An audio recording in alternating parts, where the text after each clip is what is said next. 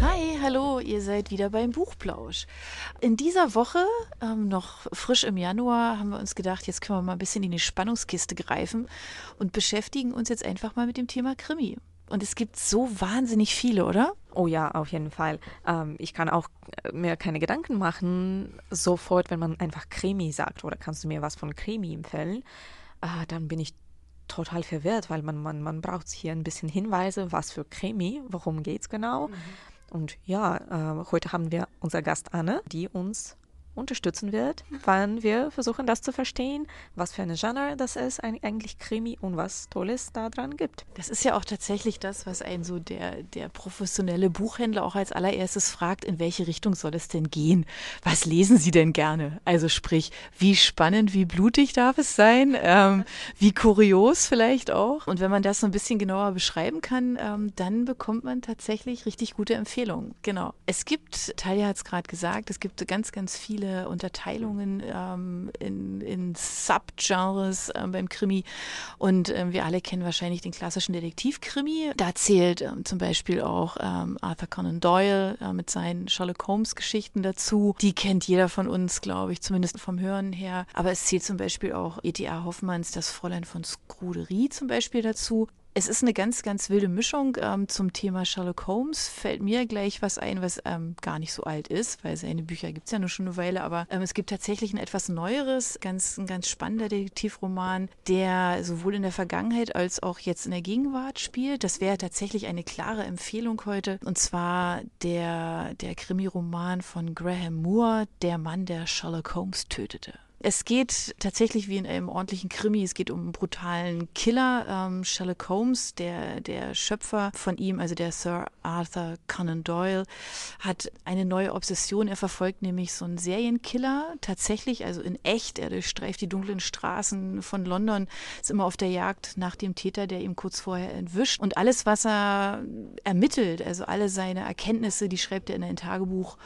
Und ähm, wie soll es anders sein? Das Tagebuch gilt als verschollen. Ja, also man weiß, es gibt dieses Tagebuch, aber keiner hat es eigentlich je wirklich gesehen und man kriegt es natürlich auch nicht zu Gesicht. Und, ähm, und die Parallelgeschichte dazu, ähm, tatsächlich parallel in der Jetztzeit, ähm, da passieren halt auch wieder Morde und es gibt einen, einen Fan, einen Sherlock Holmes-Fan, ähm, der jetzt also anfängt da zu ermitteln und merkt ziemlich schnell, dass diese Morde, die da passieren, irgendwie mit diesen Erkenntnissen von dem Doyle zusammenhängen, die er in seinem Tagebuch schon notiert hat. Und, ähm, und jetzt laufen diese beiden Erzählstränge so parallel und man ist so praktisch klassisch wie bei einem ordentlichen Detektivroman eben üblich, auch als Leser gemeinsam mit dem Autor auf der Jagd nach dem Täter. Genau, also man überlegt, oh, kann es jetzt sein? Oh, da habe ich jetzt was gelesen. Oh, was Hilfe, was passiert? Also ein ganz, ganz tolles Buch. Ähm, ganz, ganz viele Leseseiten. Ähm, die New York Times hat geschrieben, ein kluger Roman voller Leben. Das könnte ich jetzt auch so unterschreiben, weil man legt es einfach nicht mehr aus der Hand, das Ding. Also insofern klare Leseempfehlung. Ich habe hier eine Frage. Was denkt ihr über solchen Romanen, so wie zum Beispiel wie bei Sherlock Holmes, wenn es heutzutage ganz viele Autoren gibt, wie zum Beispiel der Graham Moore oder äh, Anthony Horowitz, der hat äh, The House of Silk geschrieben, was auch ein neuer Roman über Sherlock Holmes. Ist das eigentlich das Gleiche? Ist das, also würdet ihr sowas lesen? Anne? Die neuen Romane über Sherlock Holmes. Eigentlich bin ich mehr ein Fan der alten Geschichten und habe bestimmt alle schon mehrfach gelesen und gehört. Aber vielleicht sollte ich mich auch mal mit den Neuinterpretationen beschäftigen. Die Serie zum Beispiel, die ja auch in der Jetztzeit spielt, ist ja auch absolut fantastisch. Das stimmt. Ähm, vor allem, ich finde ja bei diesen Detektivgeschichten, so ob jetzt alt oder neu, finde ich, die haben ja alle immer auch so eine gewisse Prise Humor. Man muss schon immer wieder schmunzeln. Das ging mir bei den Filmen auch so. Ich immer manchmal gedacht so, ey, was? Jetzt Moment. Ist einfach, ist einfach, ja, extrem kurzweilig und spannend zugleich. Das macht, glaube ich, so einen richtigen guten Detektivroman oder eine richtig gute Detektivgeschichte halt aus. Ja, und wenn man schon über Sherlock Holmes und so englische, vor allem englische klassische Detektiven spricht, dann denke ich auch ständig an Agatha Christie. Die gehört aber, glaube ich, eher zu einem anderen Subgenre. Das ist eher so Cozy Crime. Und dieses Subgenre ist unterscheidet sich von klassischen Krimis, da es nicht so blutig oder gewaltig ist. Das ist normalerweise auch, spielt irgendwo in einem rustikalen Ort. Sehr nette Ermittler sind dabei. Es können auch jüngere oder ältere Leute sein. Da gibt es ab und zu schöne Sidekicks dazu, so Hunde oder Katzen. Ja, und dann. Die Ermittler sind meistens ein bisschen schrullig, ne? So auch so wie so ein Constable Evans, oder? Das ist ja auch so ein bisschen in die Richtung, oder? Ja, auf jeden Fall. Ja, dann denke ich auch ständig nach Agatha Christie an Reese Bowen zum Beispiel. Genau, und meistens spielt ja da auch eine kleine Liebesgeschichte eine Rolle. Ah, stimmt, ja. Also für die, die gerne Krimis lesen, es aber doch nicht ganz so kriminell wollen, wäre auf jeden Fall ein Cozy Crime etwas. Gut, dass wir heute Anne vom Verlag hier haben. Sie weiß schon was von Cozy Crimes wenn es das Gegenteil sein soll, dann sind wir bei äh, Hardboiled Crime Fiction. Da sieht die Sache dann nochmal ganz anders aus, weil das ist dann so, ich sag mal so die Ecke, wenn man an ältere Krimis zum Beispiel denkt, Raymond Chandler oder Dashiell Hammett oder die mit ihren tollen Detektiven, so ähm, Spade und Marlowe, natürlich auch ganz, ganz viel Krimi-Geschichte oder, oder ja fast schon Thriller-Geschichte geschrieben haben. Die bekanntesten Romane sind sicherlich der Malteser Falke von Hammett oder Chandlers Der große Schlaf. Aber es gibt natürlich auch eine ganze Menge ähm, anderer aktueller natürlich auch noch, die da, die da reinfallen. Der Schauplatz solcher Romane ist meistens eine Großstadt. Alles ist so ein bisschen verwirrend, düster, ähm, dunkle Ecken, äh, die es da ganz viel gibt. Und es spielt immer auch so Korruption, Gewalt und ähm, ja, so ziemlich viel Splatter halt auch eine Rolle. Ist aber auch diese, also ich sag mal so, diese hartgesottenen Detektive, diese harten Kerle, ja, die da los ermitteln, die ziehen einen natürlich auch unglaublich in den Bann, weil das so, das ist dann doch so anders und so weit weg. Also wenn man sich eine ländliche Idylle vorstellen kann, dann wird es da jetzt schon ziemlich eng. Das ist eine ganz, ganz, ganz tolles Genre einfach. Finde ich auch. Ich bin total einverstanden. Aber wer wäre dann heutzutage ein guter Beispiel von Hardboiled Detective? Ähm, zum Beispiel Harry Hall aus den Jo Nesbø-Krimis. Stimmt. Das ist ja wirklich, ja, ja. da geht es immer ziemlich brutal zu und der Ermittler ist ja auch nicht unbedingt Engel, kann man so sagen. Das macht ihn aber auch so interessant. Welche weitere Subgenres gibt es dann? Der klassische Polizeikrimi, den gibt es zum Beispiel. Da habt ihr auch bestimmt schon alle irgendwie was davon gehört, weil Tess Gerritsen zum Beispiel oder Katie Reich, diese Temp Brennan Romane, die sind ja auch ganz, ganz bekannt. Ähm, oder Patricia Cornwall, kennt doch auch jeder, oder? Ja. ja. Genau, das sind so die klassischen Polizeikrimis. Da ermittelt halt einfach einer von der Polizei Schlicht und ergreifend. Also da ist jetzt mal kein Privatdetektiv oder so ähm, unterwegs, sondern es ist klassisch, Polizei geht los und versucht ein ähm, Verbrechen aufzuklären. Und in diese, in dieses Genre fällt eben dieses ganze, der ganze Bereich Gerichtsmedizin auch mit rein. Es ist jetzt so ein bisschen, also habe ich mich jetzt gerade gefragt, ob jetzt zum Beispiel so ein Beckett da auch reinfällt. Ja, der ist ja kein klassischer Gerichtsmediziner, sondern eher Forensiker, aber arbeitet ja mit der Polizei zusammen. Ähm, vielleicht fällt der auch da rein. Wäre ganz spannend, weil diese Krimis von ihm, also ich persönlich liebe die. Ich habe sie alle gelesen, ich finde sie großartig. Ähm, für mich würde das dazugehören. Aber ähm, was, glaube ich, den Polizeikrimi halt wirklich tatsächlich eben auszeichnet, ist auch, dass der ganz viel Wert eben auf ähm, Realismus legt und auf Plausibilität.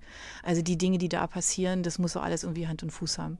Also das ist jetzt weniger so ein bisschen Schuhu, jetzt wie beim Detektivkrimi, der da irgendwie, was weiß ich was, aus der Tasche zaubert, um zu ermitteln, sondern das ist so klassische Polizeiarbeit und auch die Autoren, die da schreiben in diesem Genre, die sind auch Autoren, die ganz viel eng mit der Polizei zusammenarbeiten und sich immer wieder schlau machen und auch mal einen Tag mitfahren oder mal einen Tag auf der Polizeistation verbringen oder sich mit ähm, Kriminologen unterhalten. Also das, die nehmen das schon sehr, sehr ernst und das ist immer ein sehr, sehr hoher Rechercheaufwand auch dabei. Und wenn es schon um Rechercheaufwand geht, denke ich dann ständig auch an historischen Krimis, weil da muss echt viel Recherche drinstecken. Genau, und dann, was wäre dann historische Krimi, ähm, habe ich mich gefragt und unsere, unsere Recherche ja.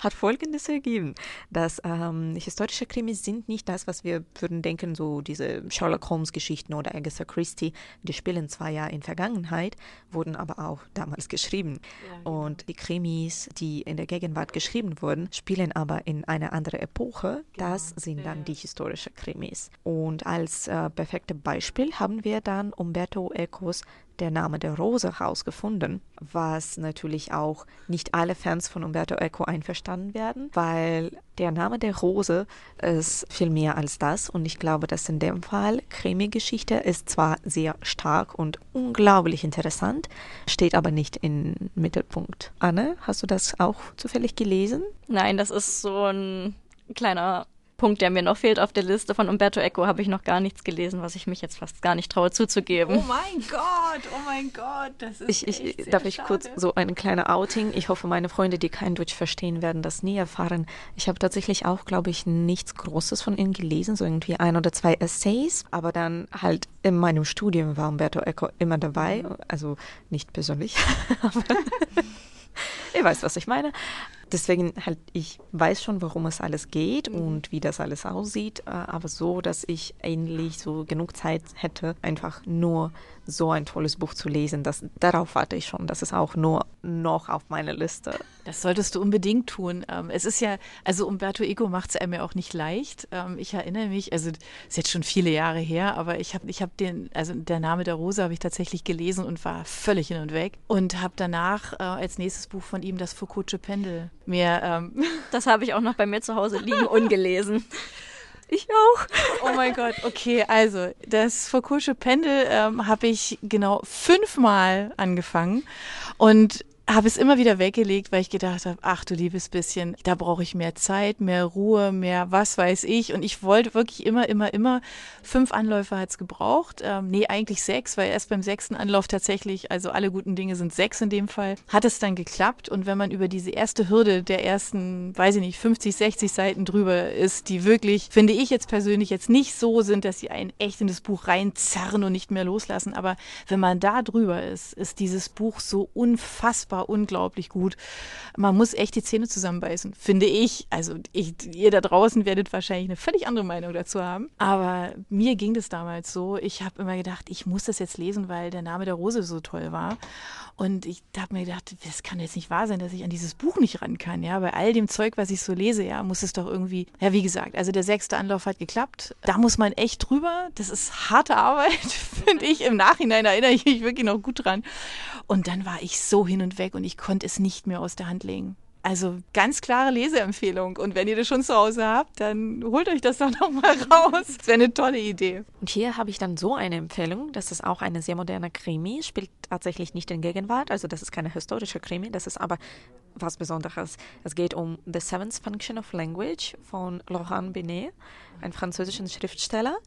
Und es ist eine Mischung aus Conan Doyle und Hardboiled Detectives und Umberto Eco. Und Umberto Eco kommt auch davor, also als, als eine, eine Charakter. Und es ist unglaublich, das ist aber auch unglaublich schwer zu lesen, da die Sprache, also es wurde, ich habe das auf Englisch gelesen, es war englische Übersetzung aus dem Französischen.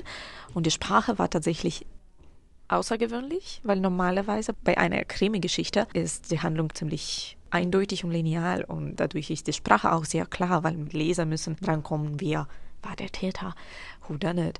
Aber äh, im, in dem Fall von äh, The Seventh Function of Language, das ist einfach unglaublich tolle Geschichte. Das ist so eine Rollercoaster-Ride, mhm. wenn man das liest. Und das ist auch eine Krimi-Geschichte. Es gibt eine Ermittlung, eine Treasure Hunt auch. Und das kann ich nur empfehlen. Das werden wir alles auch verlinken auf unseren Ich wollte es gerade sagen, weil jetzt bin ich neugierig geworden. Das kenne ich nämlich noch nicht und es klingt ganz toll. Also es muss irgendwie da, muss unbedingt auf unsere Liste. Genau. Was gibt's noch alles? Also ich glaube, ihr merkt schon, es gibt auch eine ganze Menge Überschneidungen hin und her. Man kann noch Unterteilungen machen nach Bergsteiger-Krimis, die gibt's tatsächlich. Es gibt natürlich jede Menge Tierkrimis. Ähm, ich sage nur Paul Shipton, Die Wanze, ein klassischer Tierkrimi. Ähm, fällt dir auch was dazu ein? Ja, Tierkrimi, wenn man schon sagt. Ähm, Glenn, Glenn Kill.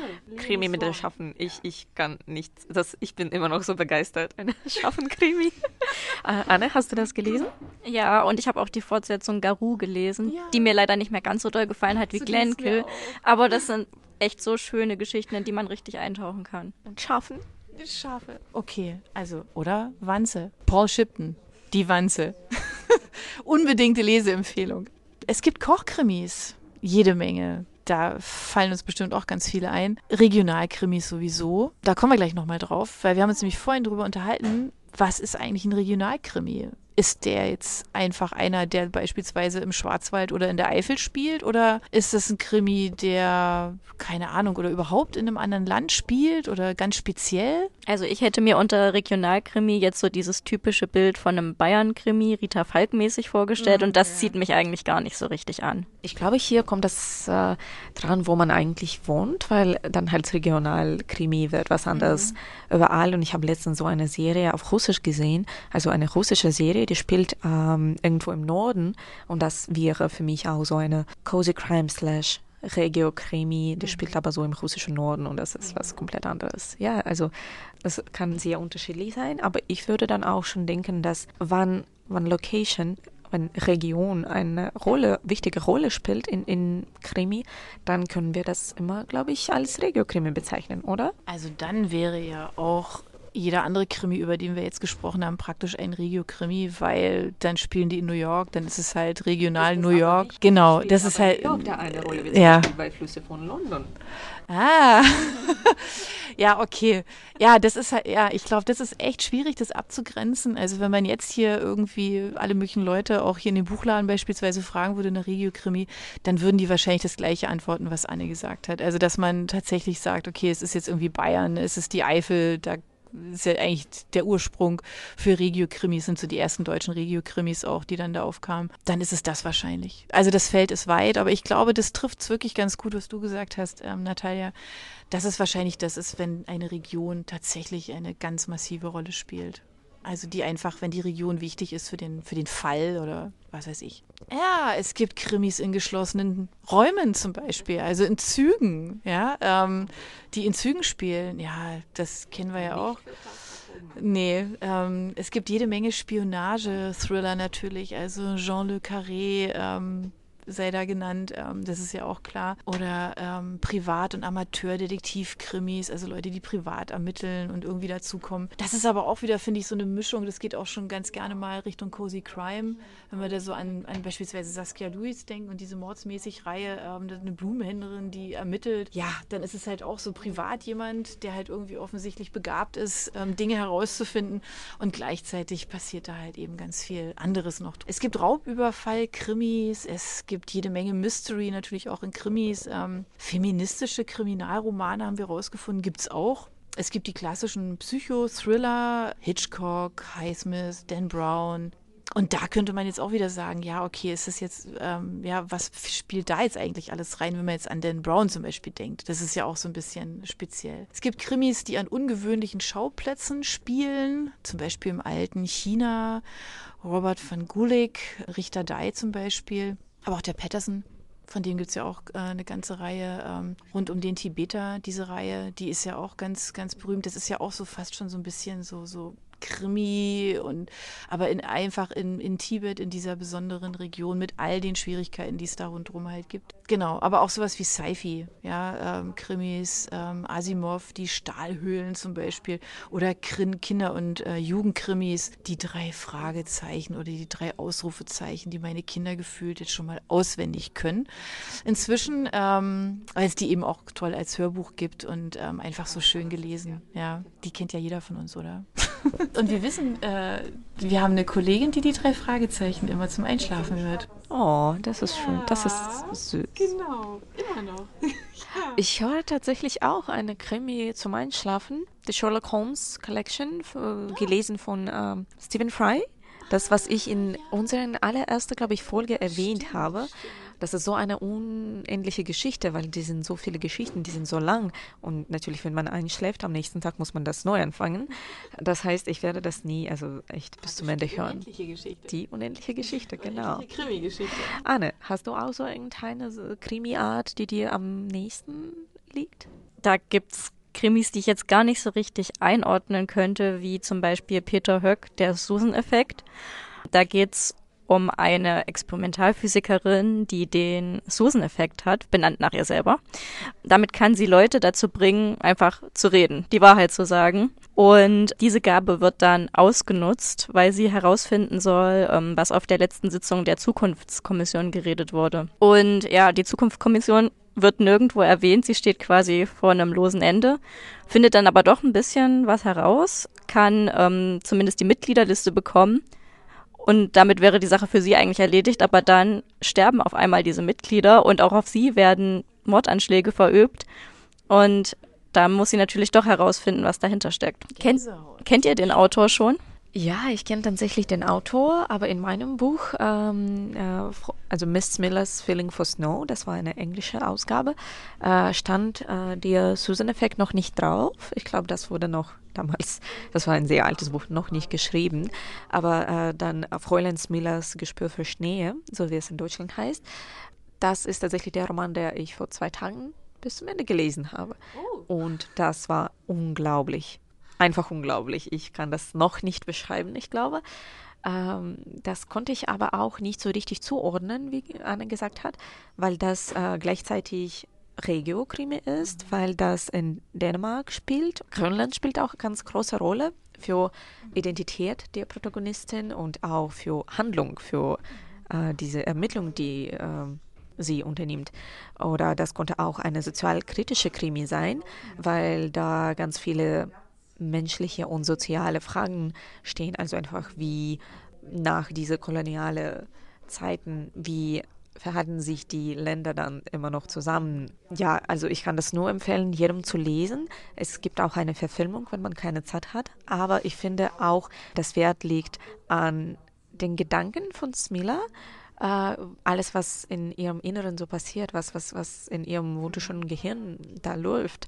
Äh, sie ist eine sehr, sehr interessante Protagonistin, vor allem eine sehr starke, unabhängige Frau.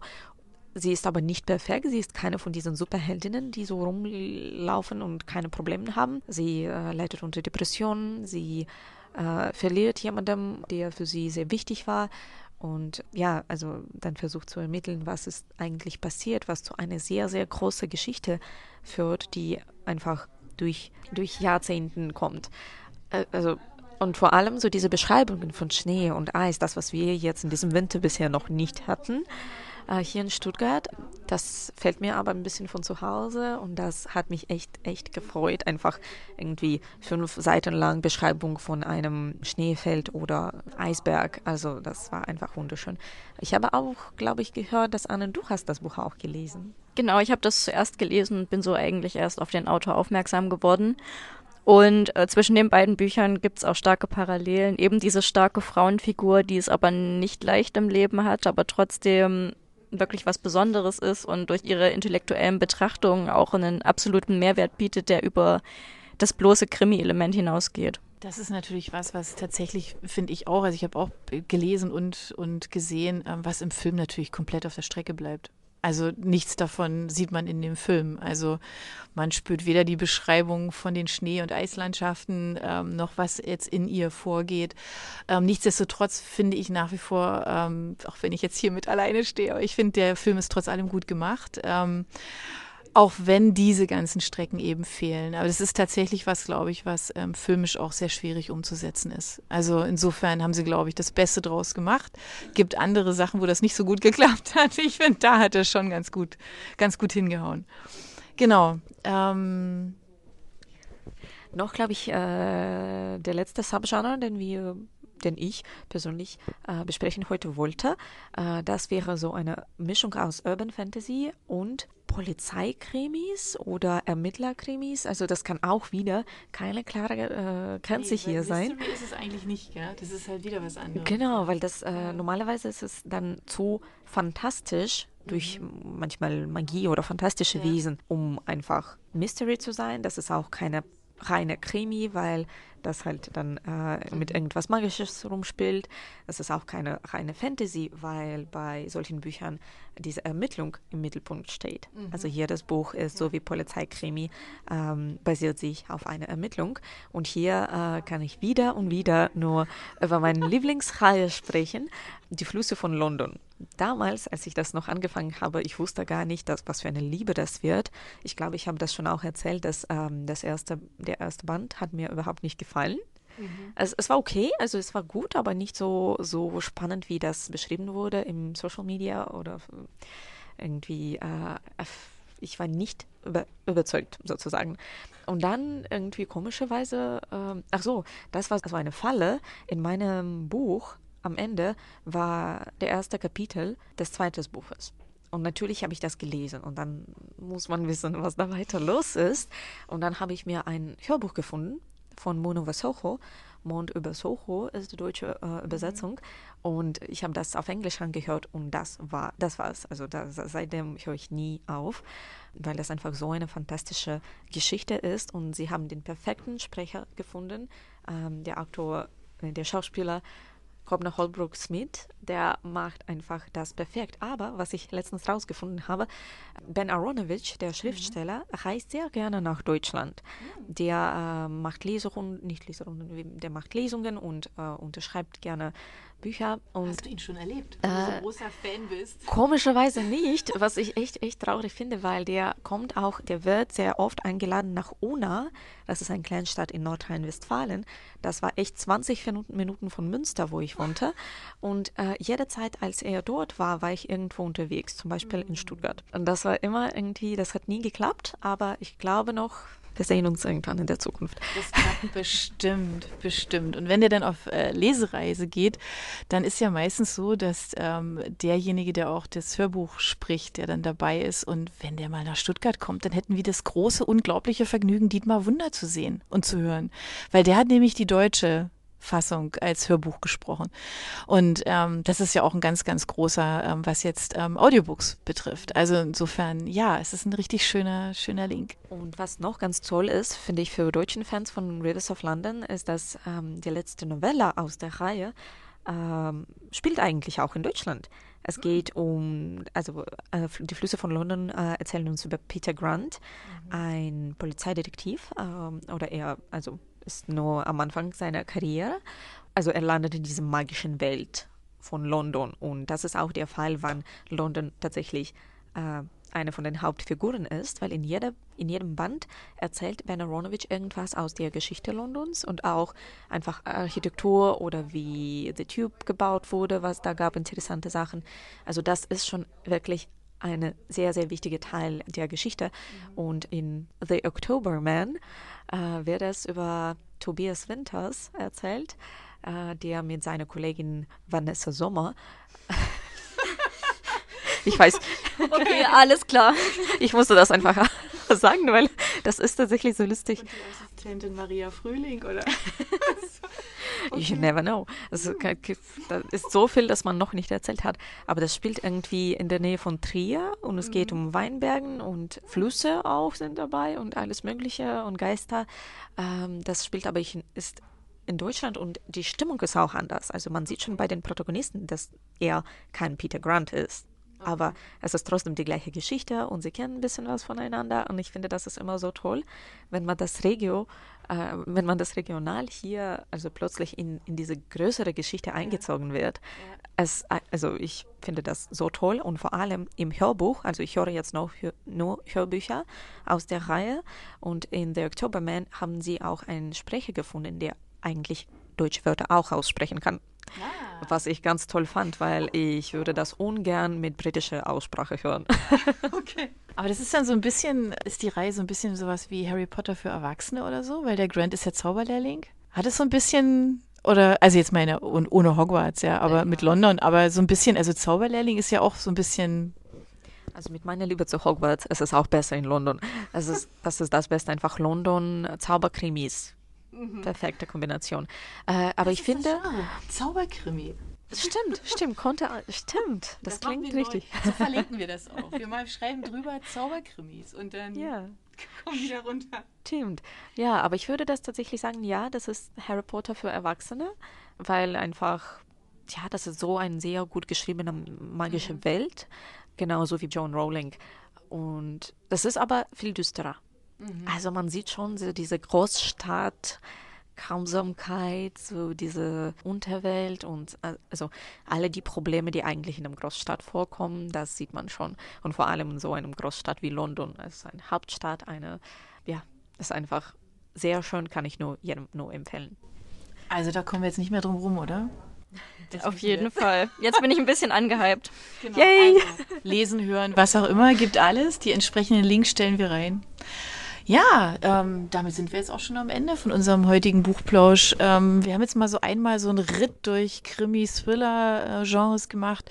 Wir werden so in den nächsten Folgen einfach mal irgendwann auch mal wieder ganz speziell über bestimmte ähm, Subgenres sprechen und euch da auf dem Laufenden halten und natürlich auch über jede Menge Neuerscheinungen. Ähm, es sind gerade wieder so viele tolle gekommen.